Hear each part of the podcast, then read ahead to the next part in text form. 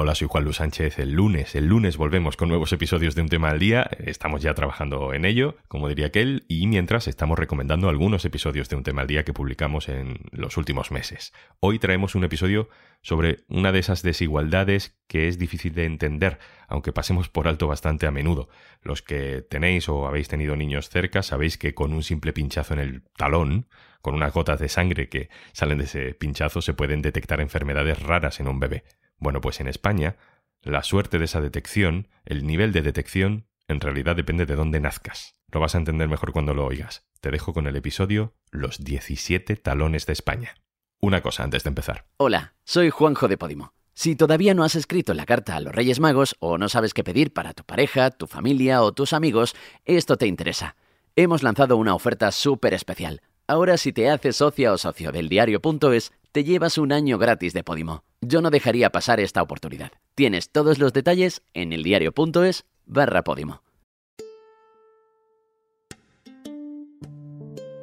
Mi hija se llama Alma, tiene seis años, nació en el Hospital La Paz, en la maternidad, y ella fue diagnosticada de accidemia metilmalónica mediante la prueba del cribado neonatal, la famosa prueba del talón. ¿Cómo nos enteramos de la noticia? Fue a través de una carta que nos llegó al domicilio a la semana, 10 días aproximadamente como mucho, donde se nos indicaba que debíamos acudir a Gregorio Marañón a repetir la prueba por sospecha de esta enfermedad.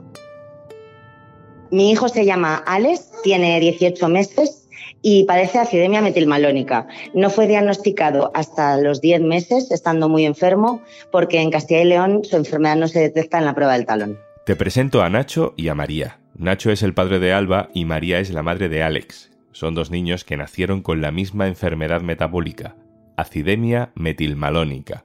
Los dos nacieron en hospitales públicos, pero a la niña, que nació en Madrid, se la detectaron nada más nacer. Al niño, que nació en la provincia de León, se lo detectaron ya con 10 meses de vida tras pruebas y pruebas al ver que el bebé no estaba bien. No dejas de, por supuesto, tener un impacto grandísimo porque te dicen que tu hijo tiene una enfermedad grave y rara que esto ya de por sí pues supone ¿no? un palo muy gordo, pero claro, no es lo mismo a que tú estés 10 meses sin saber qué le pasa a tu hijo. Y asumiendo el riesgo, pues que ahora sabemos que le podía haber pasado algo y algo muy grave. El diagnóstico temprano de esta enfermedad, o más que temprano, inmediato, se consigue gracias a la prueba del cribado metabólico, o sea, a lo que todos llamamos la prueba del talón. Con esas gotitas de sangre, a la niña se lo detectaron, pero al niño no. Eh, cuando yo le explico a un paciente con una fibra glutárica tipo 1 que su niño hubiera sido normal si hubiera nacido en Galicia, se me caen mal los pies. Quien habla ahora es Domingo González Lamuño, es pediatra del Hospital Universitario Marqués de Valdecilla, en Cantabria, y es presidente de la Asociación Española para el Estudio de los Errores Innatos del Metabolismo. Yo tengo una niña que tiene 8 añitos que la fibra glutárica tipo 1 se incorporó cuando ella tenía ya 2 años, con un daño neurológico irreversible. Hubiera sido normal, esta niña si hubiera nacido en Galicia. Es una niña que no habla, que tiene una cefalopatía brutal, una parálisis cerebral brutal, brutal. Y sería una niña sana. Una niña que nació sana y que a los cuatro meses, con un cuadro de fiebre, hizo una convulsión y se llevó el cerebro por delante. Porque tiene una ciudad glutárica tipo 1.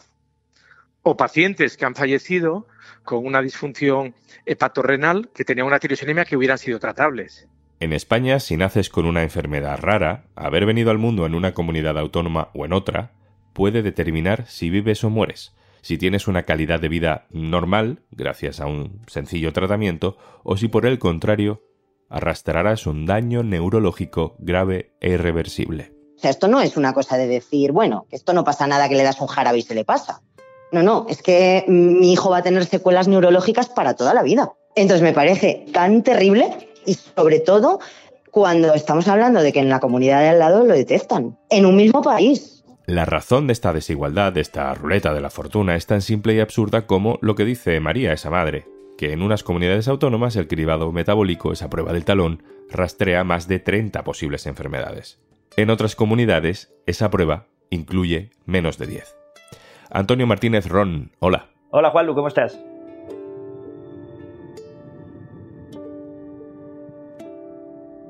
Antonio Martínez Ron es periodista científico, se ha incorporado hace poco al diario.es precisamente escribiendo sobre esta situación de desigualdad. Antonio, vamos a empezar por el principio. ¿En qué consiste la prueba del talón? ¿Qué es? La prueba del talón la conocerán la mayoría de las personas que han tenido hijos porque se someten todos los niños que nacen en España a, ella y es simplemente recoger, consiste en recoger unas gotas eh, de sangre del talón del bebé a las pocas horas de haber nacido para eh, intentar localizar una serie de metabolitos, una serie de señales que podrían indicar la presencia de una enfermedad metabólica. Y esto se hace sistemáticamente, se hace a millones de niños en, en todo el mundo desde hace varias décadas y eh, ha salvado miles, eh, incluso cientos de miles de vidas.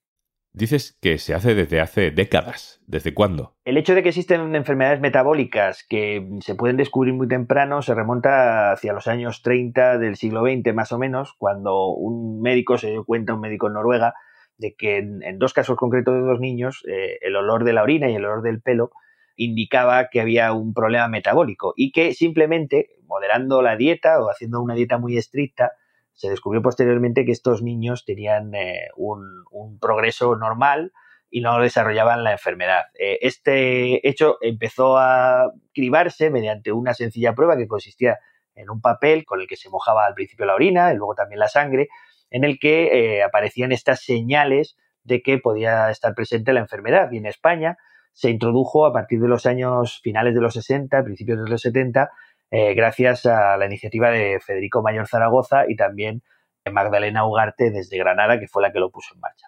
Estamos hablando de enfermedades metabólicas, que no sé si todo el mundo sabe exactamente qué son. Eh, las enfermedades metabólicas se caracterizan porque en el genoma del individuo hay alguna alteración genética que impide que se genere una enzima y eso hace que no se puedan procesar ciertos alimentos. Estas enfermedades metabólicas tienen nombres muy, muy raros, muy, muy complicados, acidemia glutárica, deficiencia de la 3-hidroxiacilcoenzima, este tipo de nombres, pero en realidad eh, se podrían resumir mucho más sencillo. Lo que les pasa a estos niños es que no tienen la enzima que procesa determinados ácidos grasos, determinados aminoácidos, no pueden algunos de ellos con alguna de estas enfermedades, por ejemplo, tomar nada de aceite de coco o no pueden tomar nada de pescado y carne. Es decir, sus padres tienen que estar vigilantes para que no coman ese tipo de alimentos y no se produzca el daño que se produce cuando eh, se acumula, digamos, los residuos tóxicos, el resultado de no poder metabolizarlo. Entonces, si te estoy entendiendo bien, el tratamiento más habitual y más sencillo para este tipo de enfermedades muchas veces es controlar lo que el niño, lo que la niña come, ¿no? Evitando lo que no puede metabolizar, ¿no?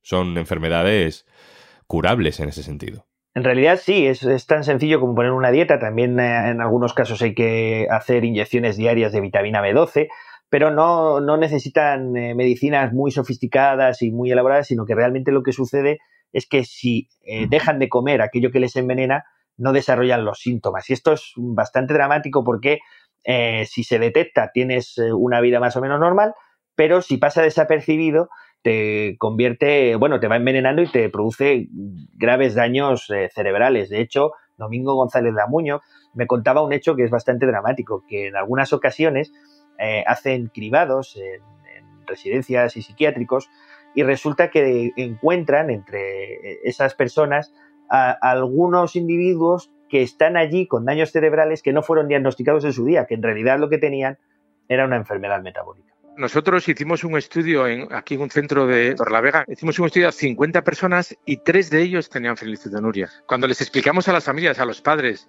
lo que era y lo que significaba, un padre se pone a llorar con su hijo de cincuenta y tantos años una mujer, el tratamiento era, de la estaba allí con guantes de boxeo para no arañarse la cara y al otro le habían hecho una no sé qué. Quiere decir que eh, haces esto y te encuentras que en un centro de 50 personas, de eh, personas extremas en la sociedad, pues te encuentras que tres hubieran sido personas con una vida plena y normal.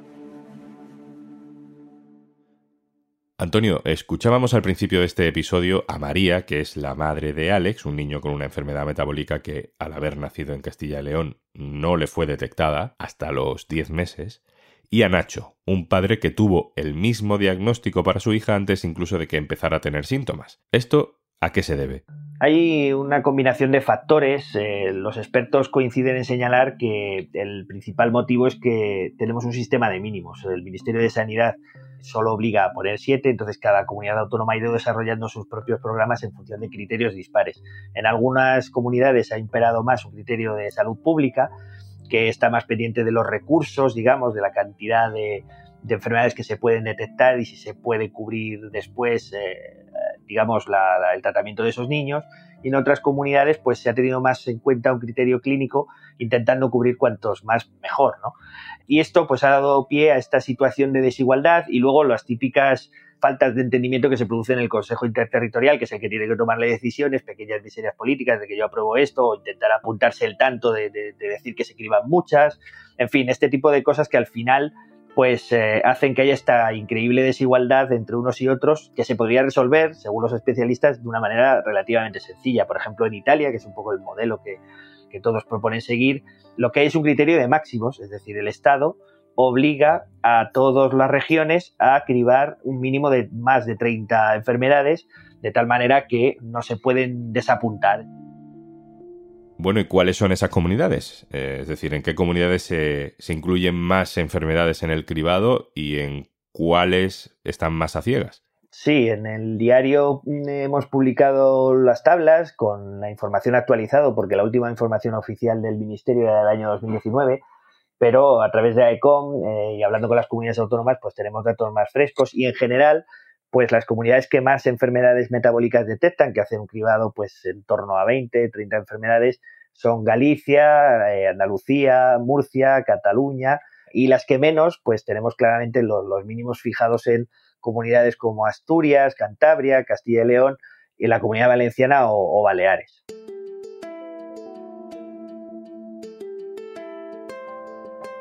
Antonio, las enfermedades que se detectan con este cribado, ¿las podemos denominar raras? Es decir, tienen una incidencia baja en la población, ¿no? Sí, la, incidencia es baja, pero si sumamos todas, afectan a muchísima gente. Pertenecen a este grupo que llamamos enfermedades raras o poco frecuentes, que si las sumas de una en una, eh, cada una a lo mejor afecta a unos centenares de pacientes, pero de una en una afectan a más de 3 millones de españoles, con lo cual estamos hablando de un problema de salud eh, notable. Eh, y como suelen decir los expertos, eh, claro, eh, la incidencia es baja, pero a cada uno de los que le toca le toca al 100%. Y si te sucede, como hablábamos con los protagonistas del reportaje, que tu hijo no ha sido cribado simplemente por el sitio en el que vive y, y has pasado 10 meses de sufrimiento, pues es una injusticia que sería relativamente fácil solucionarla para el futuro. Antonio Martínez Ron, compañero, bienvenido al diario.es y muchas gracias. Un placer.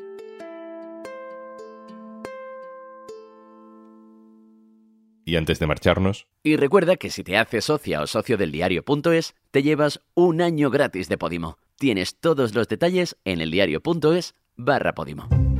Esto es un tema al día, el podcast del diario.es. Si te gusta lo que hacemos, necesitamos tu apoyo. Hazte socio, hazte socia en eldiario.es barra socio. Este podcast lo producen Carmen Ibáñez, Marcos García Santonja e Izaskun Pérez. El montaje es de Pedro Nogales.